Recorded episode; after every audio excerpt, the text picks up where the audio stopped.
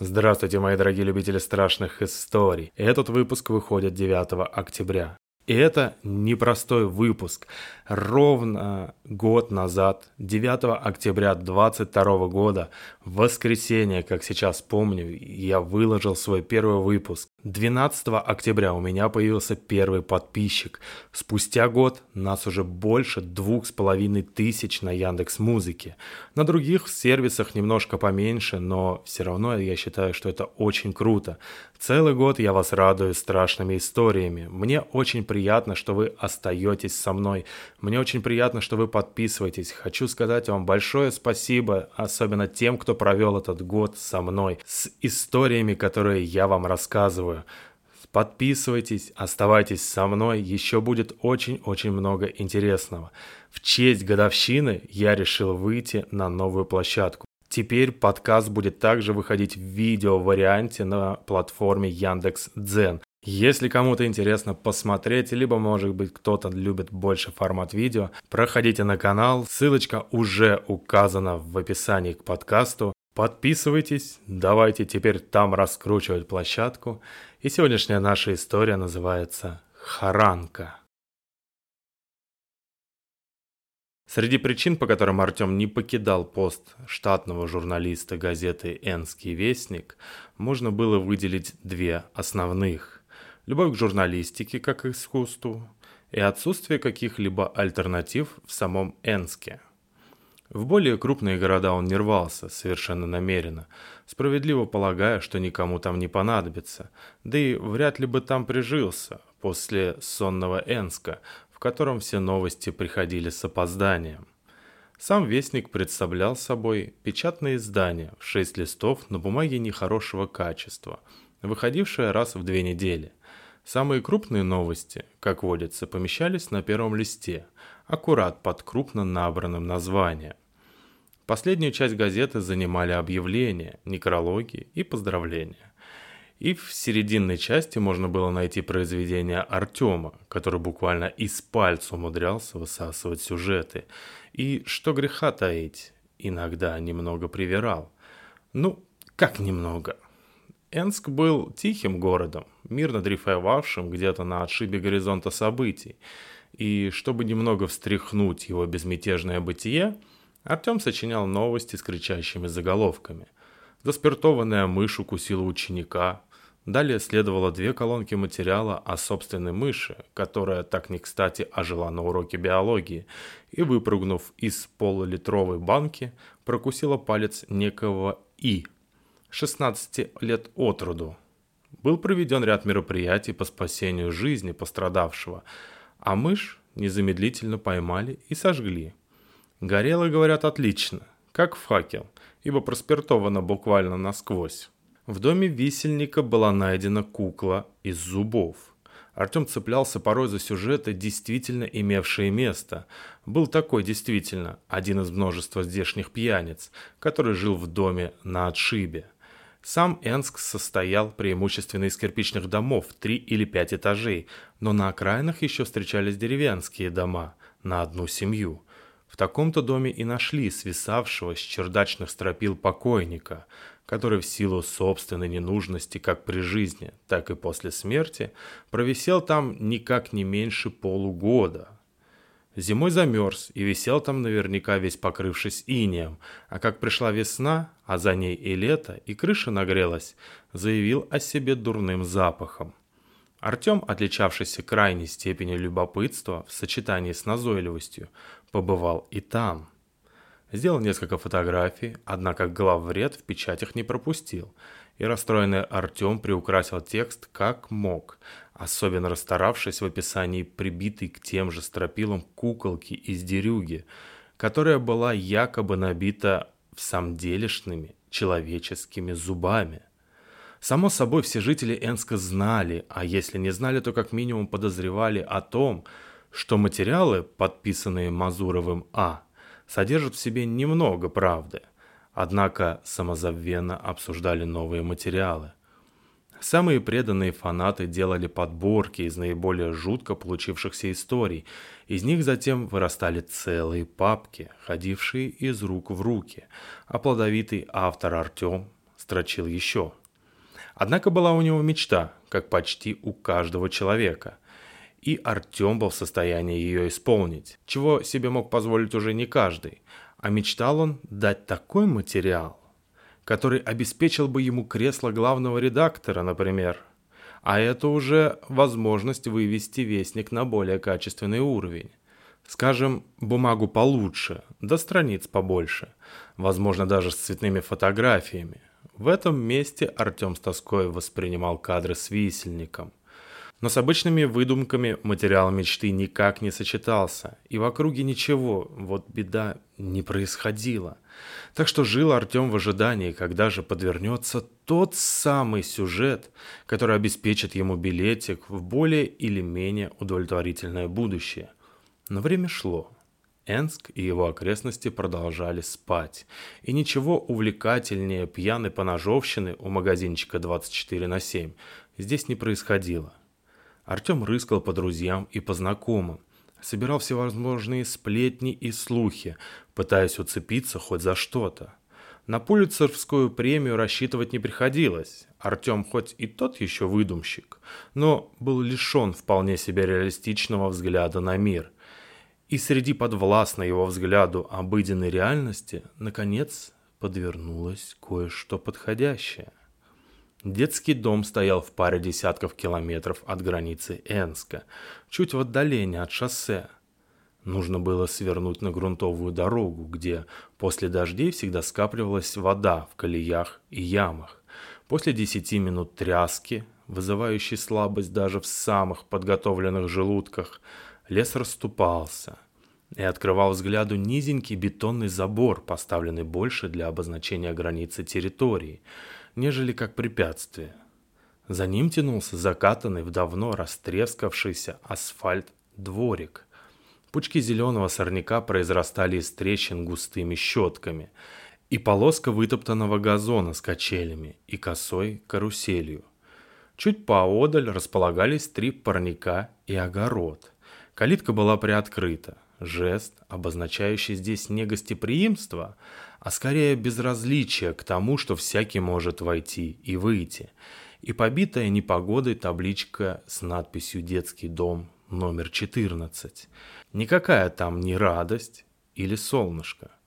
Артем прямо так и написал затем свой черновик. Никто не обратил внимания на подъехавший к самым воротам автомобиль.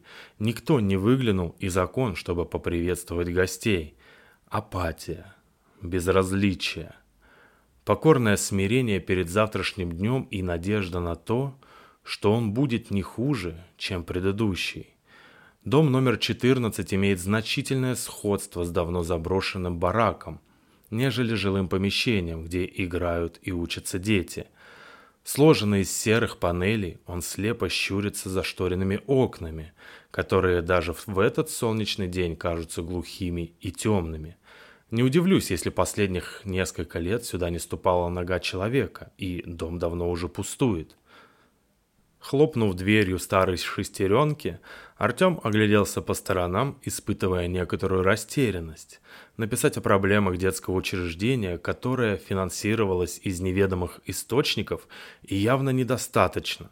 Судя по всеобщей ветхости, дело благое, но он ожидал увидеть хотя бы пяток играющих во дворе или там пропалывающих огород детей, пусть даже курящих на крыльце воспитателей, но никак не глухую пустоту, нарушаемую только звуками окружающего леса. Давно проржавевшие петли калитки взвизгнули на частоте, неприемлемой для человеческого уха. Поморщившись, Артем вошел во двор и решительно направился прямо к крыльцу – Мысленно он переваривал полученное на ходу впечатление в удобоваримый текст, который затем оживет на бумаге. Хруст песка на асфальте, шорох травы, хлопает оторванный край пленки на парнике. Раскошенные ступени крыльца и перила, до блеска выглаженные тысячами прикосновений. На перилах что-то ярко блестит, пуская в глаза солнечных зайчиков. Артем пощурился и, подойдя ближе, нашел источник блеска, пару крупных осколков бутылочного стекла. Одно было коричневым, возможно, от пива, другое зеленым. Источником послужила бутыль от воды минеральной, столовой. Он поднял коричневое стеклышко и затем-то поглядел сквозь него на солнце, рискуя обжечь сетчатку. «Не трогай, не твое!» Угрюмо просипел чей-то голос. Вздрогнув, Артем едва не выронил стекляшку. Сквозь прутья перил на него недобро смотрел ребенок. Казенная короткая стрижка, выленившая от солнца и множество стирок футболка, царапина на носу. Подтянувшись, он с ловкостью мартышки сгреб оба стекла в руку и вновь спрыгнул обратно на асфальт. «Не буду», — покаялся Артем. Дом оказался не таким уж и заброшенным, по крайней мере по своему наполнению. Вид-то у него по-прежнему был ветхий. Мальчик не ответил. Тщательно протерев оба стеклышка полы футболки, он сунул их в карман тренировочных штанов и уставился на Артема в оба глаза. «Я Артем», — поспешил представиться тот. «Представитель газеты «Энский вестник». Буду писать материал об этом доме». Обитатель дома номер 14 моргнул. Личность Артема у него явного интереса не вызывала. Не спеша он вновь извлек из кармана зеленое стекло и посмотрел сквозь него на Артема. Тот предстал для него в виде зеленом и оттого, наверное, смешном, потому что мальчик вдруг растянул губы в не очень красивой улыбке и сменил гнев на милость. «Ладно, пиши. Меня Василий зовут. Только через коричневое стекло смотреть больше не надо, а то насмотришься разного. «Проводишь меня к какому-нибудь из старших?» — попросил Артем, оглядывая Василия и стремительно удерживая в памяти первые впечатления от его появления, и не удержался от вопроса. «И почему нельзя смотреть через коричневое стекло?» Василий ответил не сразу. Обстоятельно уложил свое сокровище обратно в карман, затем прокашлялся и, обогнув крыльцо, направился к дверям дома. Заговорил он только когда открыл дверь и сделал шаг внутрь. «Потому что через коричневое стекло показывает некоторые вещи, а зеленое показывает все так, как оно есть». Пришлось удовлетвориться именно этим объяснением. Официально Зоя Львовна числится как старший воспитатель, однако де-факто она выполняет все виды работ, которые успевает сделать в течение дня, ведь штат работников в доме сильно ограничен. Вот и приходится брать на себя дополнительные обязанности за зарплату в 4000. Деньги, которых не хватает даже на оплату коммунальных платежей. «Если не я, то кто?» – вздыхая, говорит Зоя Львовна о своей работе – Здесь Артем вынужденно приукрасил действительность, потому что Зоя Львовна в действительности встретила его яростным ураганом и натиском, одновременно требуя ответа за скудное финансирование и извиняясь за непрезентабельную внешность как самого дома, так и его воспитанников. «Ван, гляди, так и свалишься, прости господи, костей не соберешь!» Подцепив ногой пласт вытоптанного до коричневой основы линолеума, пояснила Зоя Львовна. Так вот гвоздями по краю прибьем, только не держит ничего. Алена Никитична давеча чуть нос себе не разбила, запнулась о край. Артем черкнул в блокноте пару строк карандашом.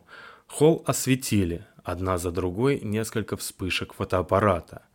За пару часов Зоя Львовна провела для Артема небольшую экскурсию по обоим этажам учреждения.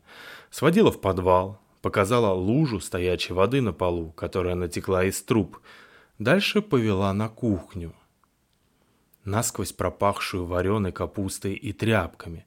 Следом учебный класс, комната детей. Детей здесь было на удивление немного. Комната отдыха. Везде разруха и запустение. И дети, бледные и нездоровые на вид, подозрительно тихие. То ли в честь приезда Артема, то ли не было у них сил на шумные игры – для себя Артем всегда представлял детдомовцев более, ну, подвижными. Дети все же. Но с этими что-то было не то. «А здесь вот помидоры, капустку себе вырастим, картошку», — гордо заявила Зоя Львовна, демонстрируя Артему последнюю достопримечательность. «В лесу грибы и ягоды по осени собираем. Но не хватает, конечно. Чтоб вы сгнили там все, сволочи проклятые!» Она погрозила в небо кулаком.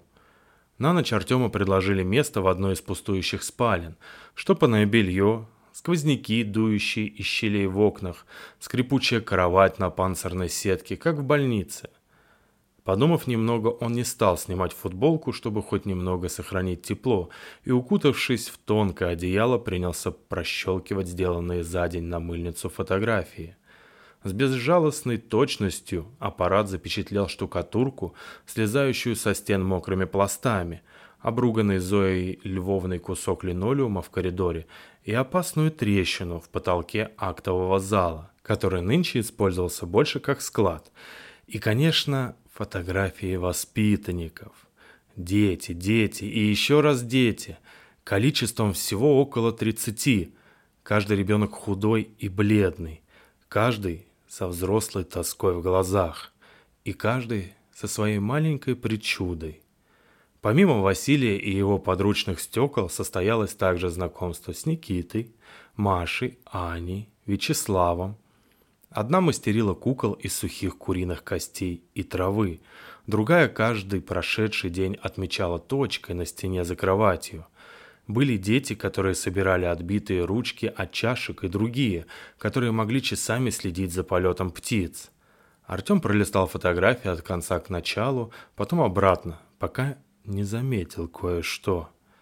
На практически каждой фотографии на заднем плане можно было увидеть девочку – у девочки не было лица. У девочки не было лица, и в первый миг Артем принял это за дефект фотографии.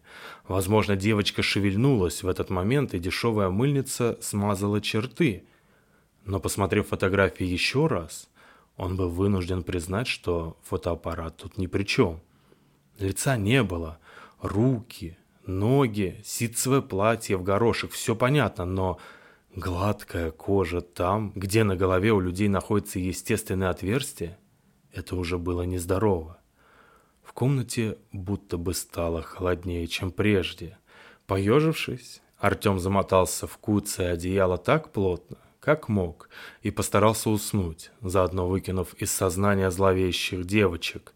Постепенно он переключился на мысли о пишущей статье и с тем уснул. «Зоя Львовна, а сколько всего детей живет в доме?» – спросил Артем утром. «Двадцать восемь», – ответила женщина. «Ты ж вчера их всех видел. Вот они все здесь, никого не пропустила». «А девочка у вас тут такая есть? Маленькая, в платье, с довольно невыразительным лицом». В описании Артем замялся, но потом сумел выкрутиться. Но в целом запоминающаяся внешность. Зоя Львовна посмотрела на него странно. «Коричневое стекло?» Вздохнула она наконец. Артем в первый миг обрадовался, мол, она поняла, о чем речь. Потом озадачился. «Ну, да, брал осколок. На солнце поглядел, не надо было?» «Не надо было», — отозвалась Зоя Львовна эхом, и на глазах постарела тут же. «Приметила она тебя?» Вот не сообразила я, старая, отвадить тебя нужно было сразу. С другой стороны, ну, лишние руки нам не помешают. В огородчике, линолеум тот же прибить. Кто приметил-то? Заулыбался Артем. Какие руки? Вы чего в самом деле? Я, конечно, искренне надеюсь, что после моей статьи Харанка ее имя. Точно не слыша, продолжала воспитательница. Лица на ней нет. Увидел ее, пиши пропала домой не вернешься». «Да как это не вернусь-то?» – занервничал Артем. «Вот сейчас пойду, в машину сяду и поеду. Спасибо вам, конечно, за гостеприимство». И сделал шаг назад, сообразив вдруг, что Зоя Львовна с большой долей вероятности попросту сошла с ума. Возраст, работа нервная, обстановка опять же, детишки один другого страннее. Всегда она здесь была и всегда будет. Дом-то здесь когда построили, наперекосяк все с первых дней пошло. А потом закрыли, монотонно продолжала она свой рассказ. Но того, что случилось, не воротить. Ты в зеленое это стекло посмотри, когда обратно пойдешь, и все понятно станет. Артем не нашел, что ответить на это, и направился к выходу. Два стеклянных осколка лежали на перилах крыльца, отбрасывая веселые солнечные брызги. Владельца их нигде не было видно. На всякий случай оглядевшись, Артем взял двумя пальцами зеленое стеклышко и, вдохнув, поднес к глазу. В залитом зеленым светом мире все было хорошо и ладно, за исключением большой проломленной ямы в прогнивших досках крыльца. Артем, чувствуя слабость в коленях, шагнул вперед и заглянул осторожно. Там лежал он сам, с нехорошо свернутой на бок шеей. Бумага из блокнота рассыпалась веером вокруг. Вокруг помутневших глаз роились мухи. Артем выронил осколок и отшатнулся. В сущности, стекло больше не нужно было, чтобы понимать, как все на самом деле. На крыше, припаркованной за воротами машины, сидела харанка. Девочка без лица. Но Артема она явно видела без всякого труда и весело ему помахала рукой. Конец. И до новых и удивительных встреч. Пока-пока.